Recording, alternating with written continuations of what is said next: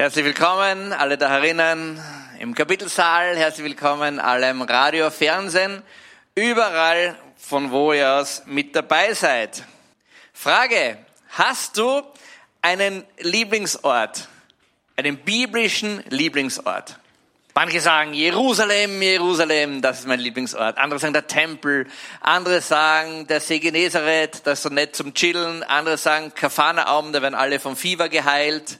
Andere sagen, ah, Gesa ist ein super Ort, da rennen die, da stürzen sich die Schweine ins Meer und die wilden Jungs aus den Grabhöhlen rennen raus. Wo ist dein Lieblingsort? Hast du schon mal nachgedacht, wo so ein echt sein, wo du sagst, wow, wenn ich könnte, dann würde ich gerne dort leben oder das ist one of my favorites. Weißt du, was one of my favorites ist? Der Garten Gethsemane.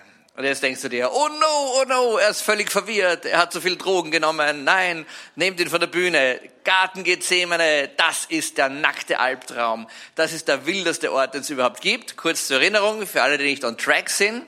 Garten das war der Ort, wo Jesus verraten worden ist. Das ist der Ort, wo Jesus war und dann hat er Blut geschwitzt und hat gesagt, wow, Vater, wenn es irgendwie geht, lass diesen Kelch an mir vorübergehen, also seinen bevorstehenden Tod durch Kreuzigung, lass das ihm nicht geschehen, ja. Alles, alles nur das nicht. Und er sagt aber, dein Wille geschehe und die Jünger schlafen ein und Enttäuschung und Desaster und nur schlimme Sachen. Glaubt man. Aber wie so oft in der Heiligen Schrift, in der Bibel, steckt in den Details extrem viel wahnsinnig spannende Information drinnen. Johannes 18 heißt, nach diesen Worten ging Jesu mit seinen Jüngern hinaus auf die andere Seite des Bachs Kidron. Dort war ein Garten, in den ging er mit seinen Jüngern hinein. Auch Judas, Judas, der Gangster, Judas, der ihn auslieferte, kannte diesen Ort. Und da hören wir meistens auf zum Denken. Aber dann kommt bei Johannes ein Satz hinten nach und der Satz verändert ganz vieles. Und der Satz heißt, auch Judas, den ausliefert, kannte diesen Ort, weil, weil Jesus dort oft mit seinen Jüngern zusammengekommen war. Weil Jesus dort oft mit seinen Jüngern, nur mit seinen Jüngern zusammengekommen war. Und das ist wunderschön. Das heißt, die Jünger sind ganz oft, die haben den ganzen Tag gehakelt, schwer reingehaut, hunderttausend Dämonen ausgetrieben, Kranke geheilt, Pharisäer bloßgestellt, Sadduzäer gesagt, dass Idioten sind und was man halt so macht den ganzen Tag, weiß nicht, was du so machst, ja. Und dann bist du echt K.O. am Abend. Dann Abendessen, Happa Happa. Im Orient isst man am Abend ganz üppig, dann tut der Bauch weh, es zwickt ein bisschen und was machen sie? Sie gehen nicht schlafen, sondern sie gehen dieses kleine Kidrondal durch und sie gehen in den wunderschönen Garten Gethsemane. Und was tun sie dort? Chillen. Dort sitzen sie oder denken sie nach, was sie den ganzen Tag über getan haben. Vor vielen Jahren habe ich jede Menge Exerzitien mitveranstaltet. Im, Im ganzen Land, ganz Österreich, Deutschland, bin fast jedes Wochenende irgendwo herumgefahren und haben dort Heilungsexerzitien gemacht. Und das war mordsanstrengend und eine Mords, eine Aufregung und emotional backend und ich, ich weiß nicht was alles.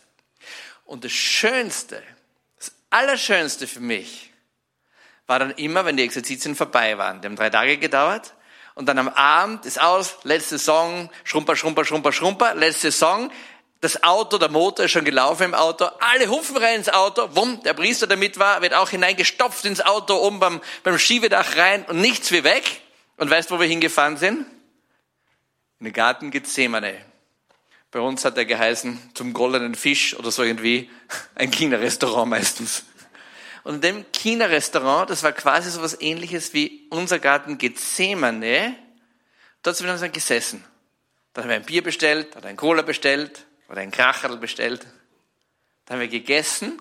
Und weißt du, was wir gemacht haben dort? Genau das Gleiche, was die Jünger gemacht haben im Garten Gethsemane mit Jesus. Sie haben gesagt, boah, wie war der Tag? Boah, kannst du dich erinnern, wie das passiert ist? Nein, du warst ein Idiot. Kannst du dich erinnern, wie du fast von der Bühne gefallen bist? Ja, mai, war ich ein Idiot. Prost, sind wir nicht alle Idioten? Und man freut sich so miteinander. Oder, wow, hast du das gesehen? Ein Durchbruch bei den Leuten. War Wahnsinn, was da passiert ist. Hast du gesehen, was los? Ja, wir freuen uns alle gemeinsam, was los ist. Hey, noch ein Bier. Hey, ich habe meine Steckerl und meine Stabeln verloren zum chinesisch Essen. Gib mir noch eine Baking-Ende und so weiter. Chillen und dann heimfahren und schlafen. Und weißt du, was du und ich, was wir brauchen in unserem Leben? Wir brauchen so Garten Gethsemanes. Es muss nicht unbedingt der Chinese zur großen Mauer sein oder es muss nicht, was weiß ich was, der Wastel wird um die Ecke sein, was auch immer irgendwo so dein Ort ist, wo du dich mit einer ganz kleinen, vertrauten Runde zurückziehst und wo du aufdankst. Oder sagst, wow, da fällt der Stress ab, die Anspannung. Du kannst so sein, wie du bist. Du kannst lachen über dich. Warum? Weil du weißt, dass alle anderen nicht über dich lachen, sondern mit dir mitlachen. Und solche Orte, solche Garten, Gethsemanes, die brauchen wir dringend. Und Jesus hat sich ganz oft zurückgezogen. Ganz oft. Wir sind soziale Wesen. Wir brauchen viele Leute. Aber da ganz oft sagt er, kommt, Jünger, kommt, wir gehen an einem einsamen Ort und was tun wir? Chillen. Auf Biblisch heißt das, wir ruhen uns aus. Und vielleicht kennst du das auch, wenn, wenn, wenn eine Familie mal sagt, bah, du, nein, nächste Woche geht nicht. Wir brauchen einfach ein bisschen Zeit für uns als Familie. Kennst du das, dass schon jemand gesagt hat? Wir brauchen ein bisschen, bisschen Zeit für uns. Das Franziskanerkloster in Salzburg ist vor kurzem umgebaut worden und alle Brüder waren verstreut irgendwo in der Stadt und Mords, Chaka Chaka. Und ein sehr, sehr schlauer Franziskaner hat mir gesagt, mir gefragt, wie, wie läuft jetzt? So, jetzt startet ihr wohl durch mit eurem neuen Kloster, jetzt ist Zeit, Gas zu geben, ja?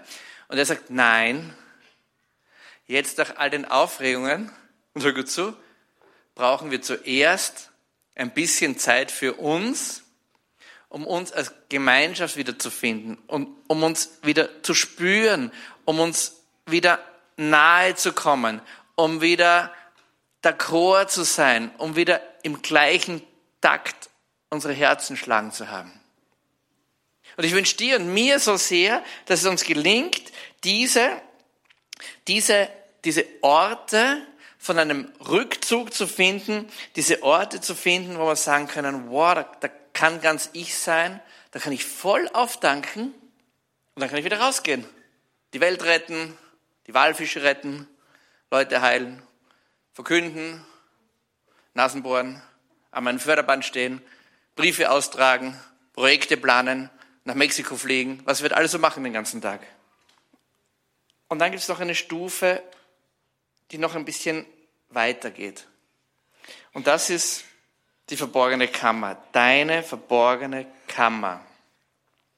Und deine verborgene Kammer, die kann ein Ort sein, aber die muss kein Ort sein. Deine verborgene Kammer ist eher ein Zustand.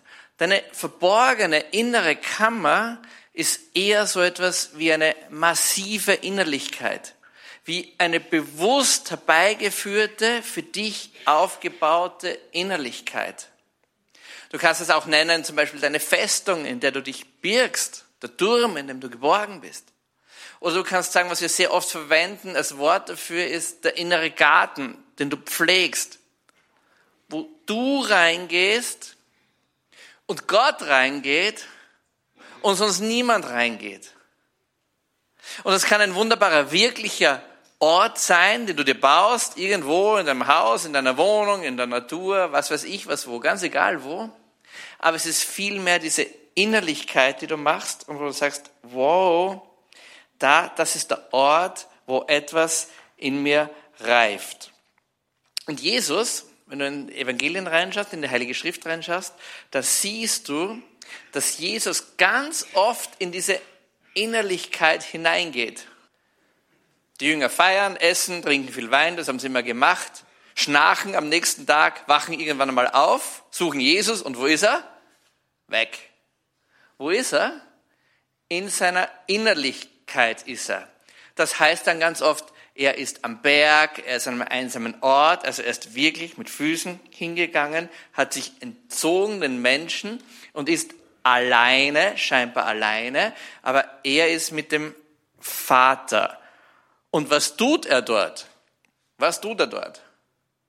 Vielleicht hat er einen Psalm gebetet, kann schon sein, vielleicht auch zwei, aber er hat sicher nicht nur Psalmen gebetet, sondern das, was er wesentlich dort gemacht hat, er spricht mit dem Vater. Er betet, er preist ihn, er proklamiert Wahrheiten über ihn. Ich glaube, er bespricht mit ihm auch, was gerade so gelaufen ist davor. Er bespricht mit ihm, was da als nächstes ist. Er ringt mit ihm im Garten. Und dann ganz interessant, an manchen Stellen wird darauf hingewiesen, er schaut zu, er schaut zu, Jesus schaut zu in dieser Innerlichkeit, er schaut zu, was der Vater im Himmel tut und macht es dann. Der Vater macht im Himmel Dinge vor und er setzt die dann da um. Das ist der Garten der Innerlichkeit. Das ist deine verborgene Kammer. Es gibt eine eine wunderschöne Bibelstelle, so in der Bergpredigt drinnen. Und da geht es genau um das, um diese innere Kammer. Und da heißt Matthäus 6 ist das, wenn ihr betet, dann macht das nicht wie der Heuchler. Was sind die Heuchler? Das sind die Pharisäer. Die stellen sich überall hin auf den Straßen, dann haben sie ihre Gebetsriemen und dann sagen sie Psalm 138b, Psalm 41a und da beten sie dahin und alle, die vorbeigehen, sagen, boah, molto heilig, der Typ ist so molto heilig, der ist so very, very, very cool, der ist so nice, der Typ, der dort betet mit seinen Gebetsriemen, ja, und Jesus sagt, ah, uh ah, -uh. uh -uh.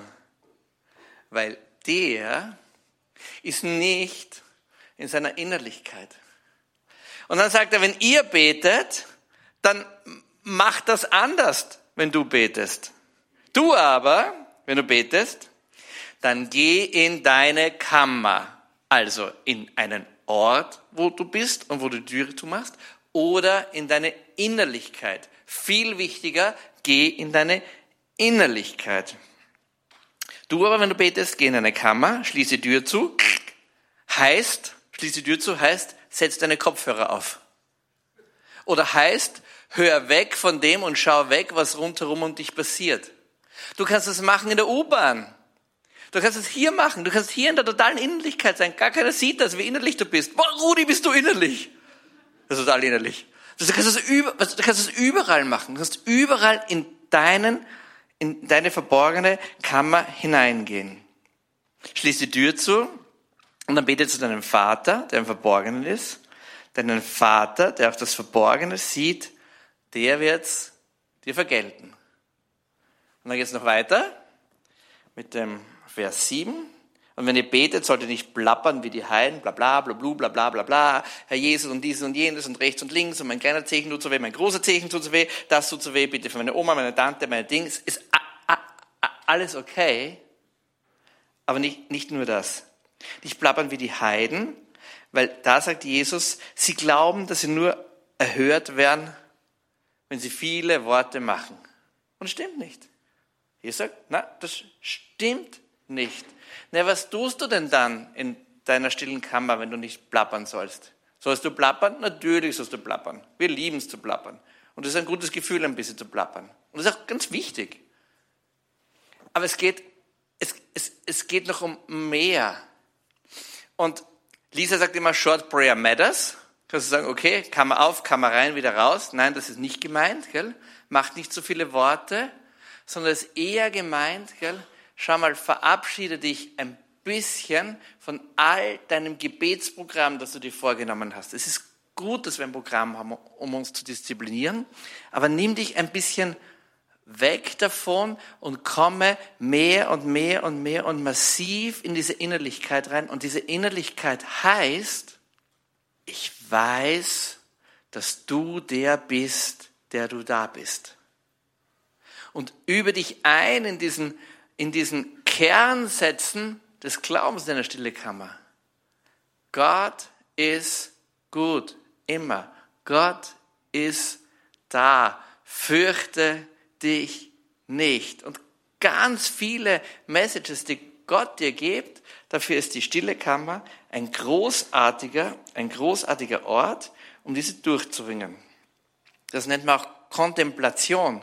Weißt du, was Kontemplation heißt? Kontemplation heißt, ich richte meinen Blick, ich richte meine Innerlichkeit auf ein Ding hin und diesem einen Ding drinnen, in dem versenke ich mich hinein.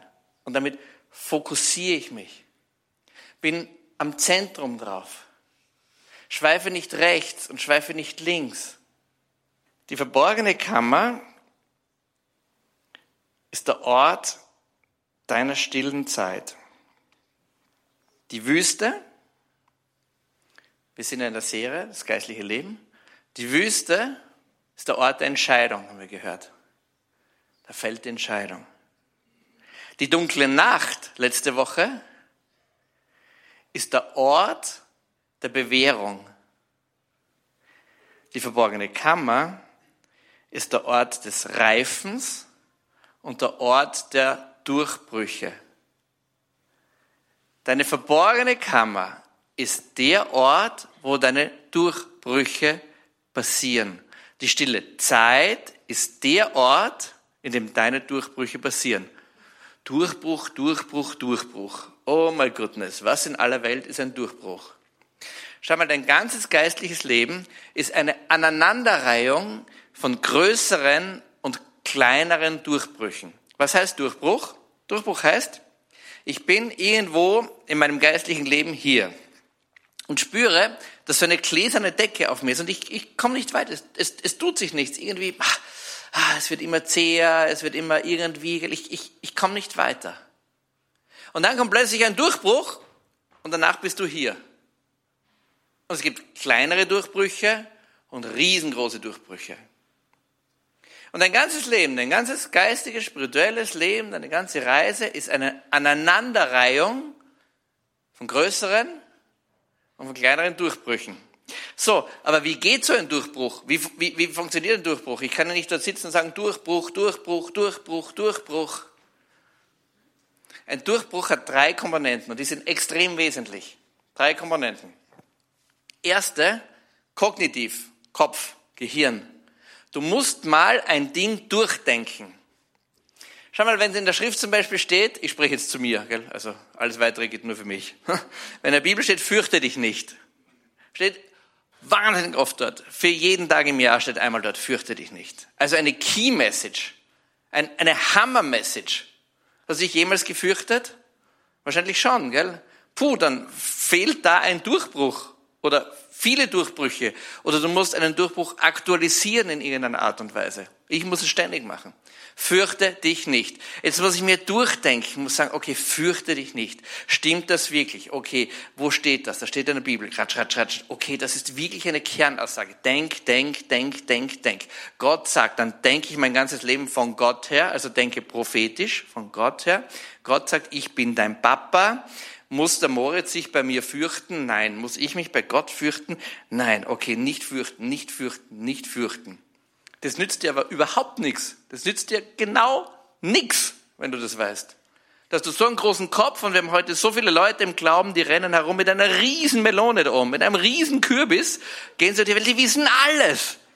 Und wenn du sagst, fürchte dich nicht, zählen sie alle Bibelstellen auf, wo du dich nicht fürchten müsst. Setzen sie ein theologisches Gesamtkonzept, ja? Dann gehen sie raus bei der Tür, gehen aufs Klo pinkeln und fürchten sich zu Tode. Es nützt dir nichts. Es nützt dir nichts, das Wissen. Es nützt dir einfach nichts. Das Problem der Lehrer. Und jetzt musst du das irgendwie von diesem Wasserkopf, vom Wissen, muss das da runterkommen, in dein Herz rein. Es muss anwendbar sein. Und diese Reise von diesen 27 Zentimeter von deinem Hirn da bis ins Herz, das ist die größte Reise der Welt. So, und wo, wie, wie reist denn jetzt deine Erkenntnis, fürchte dich nicht, dort runter? Weißt du, wo das passiert? In deiner verborgenen Kammer. Dort ist der Ort, wo du das emotional durchringst wo du sagst, bah, Herr, das kann doch nicht sein, schau mal, das und das ist gerade mein Leben, morgen bin ich pleite. Und du sagst, ich soll mich nicht fürchten. Oder ich habe eine große Operation von mir, ich habe die Hosen voll und du sagst, ich soll mich nicht fürchten, das stimmt ja gar nicht, das tust du in deinem Stillenkammer, da ringst du, da schreist du, da ärgerst dich, da nimmst du deine Kerze, haust sie aufs Sofa drauf, Wohnung brennt ab, Mist, alles kannst du dort machen. Und ringst mit Gott drum. Und sagst, boah, und dann weißt du, was passiert? Klack, klack, klack, klack. und dann geht dein, dann geht deine Erkenntnis, deine kognitive, wird emotional durchgerungen und dann wird, wird sie anwendbar. Dann wächst diese Gewissheit, dann reifst du, dann hast du einen Durchbruch, aber du brauchst noch ein drittes zu deinem Durchbruch. Du brauchst das kognitive Denken, du brauchst das emotionale Durchringen und das, der dritte Faktor ist Zeit. Du brauchst einfach Zeit. Und weißt du, was Zeit heißt? Zeit in zweierlei Hinsicht. Es braucht einfach Zeit. Du kannst in die Kammer gehen, klack, klack, mir geht schlecht, aber du sagst, es mir gut, alles klar, gehst wieder raus, passt. Nein, es braucht Zeit im Sinne von wirklicher Zeit und dann braucht es Zeit im Sinne von Kairos. Es braucht diesen Augenblick, so. Es braucht dieses, diesen Zeitpunkt, der kommt. Vielleicht kennst du das Lied. Tausendmal berührt, tausendmal ist nichts passiert, tausendmal eine Nacht, es hat Boom gemacht. Da geht es um eine Liebesbeziehung von zwei, die aufgewachsen sind. Die leben ihr ganzes Leben gemeinsam. Es ist nichts, sie sind best friends forever. Nix. Und plötzlich, aus dem Nichts, klack, ein Durchbruch und sie sind verliebt. Und genauso ist es auch mit Gott. Und Gott liebt dir Durchbrüche zu schenken, aber du musst da reingehen und du musst in deine verborgene Kammer reingehen. Hans-Peter Reuer sagt, wir zitieren ihn ganz oft, wenn ich nichts weiß über dich, aber wenn du sagst, dass dein geistliches Leben nicht weiterkommt, dann kann ich eines über dein Leben sagen. Du liest nicht in der Bibel, kognitiv, und du hast keine stille Zeit. Du bist nicht in deiner verborgenen Kammer durchringen. Das sagt er. Also, sage ich zu dir, wenn du einen Deckel hast, wenn du anstehst, wenn du nicht weiterkommst in dein Leben, ich kenne dich nicht, weiß nichts über dich, aber zwei Dinge kann ich sagen. Du liest nicht in der Bibel, nicht zu Weihnachten, nein, jeden Tag. Du liest nicht in der Bibel und hast nicht deine stille Zeit. Garantiert nicht. Sonst wäre das nicht. Und damit es leichter geht, und wenn wir sehen, dass so viele Leute solche Trouble und Schwierigkeiten haben damit, haben Biene Lang, ah, Biene Rödiger, Bernd Lang und ich ein Buch geschrieben, das dir dabei helfen soll. Und dieses Buch heißt Sieben. Und dieses Buch das sind Exerzitien im Alltag. Weißt du, was Exerzitien sind? Exerzitien sind, du nimmst dir eine besondere Zeit, gehst für sieben Tage gedanklich in deine Innerlichkeit hinein, arbeitest aber ganz normal weiter. Gehst im Alltag, weil wir haben die Zeit nicht, dass wir uns das nehmen können, dass wir überall hinfahren können. Das heißt, du arbeitest ganz normal weiter. Wenn du Kinder hast, sorgst du für deine Kinder. Wenn du einen Mann hast, sorgst du für deinen Mann. Wenn du einen Beruf hast, sorgst du für deinen Beruf. Wenn du Schmetterlinge züchtest, züchtest du für Schmetterlinge. Du machst einfach weiter, was du tust. Und nebenbei machst du, brauchst circa so 20, 25, 30 Minuten pro Tag. Es gibt noch eine Extra-Tour dabei. Eigentlich dauert es ja acht Tage, weil am Sonntag beginnst du dich vorzubereiten. Und dann gehst du jüngerschaftlich in eine Zeit der Verdichtung hinein. Wir sind draufgekommen, es gibt so gut wie überhaupt keine jüngerschaftlichen Exerzitienbücher. Und jüngerschaftlich heißt, du beginnst Montag Umkehr. Dienstag, du steckst ein in das Vaterherz. Mittwoch, Identität und Selbstannahme. Donnerstag, Gottes Stimme hören. Also alle Elemente und so weiter und so weiter und so weiter. Durch die kernjüngerschaftlichen Themen durch. Das kannst du ganz einfach nebenbei machen. Und am Sonntag feierst du ein großes Fest. Und dieses Büchlein ist so gemacht, dass es sehr stabil ist. Weil das machst du nicht einmal, sondern das ist ein Lebensinvest.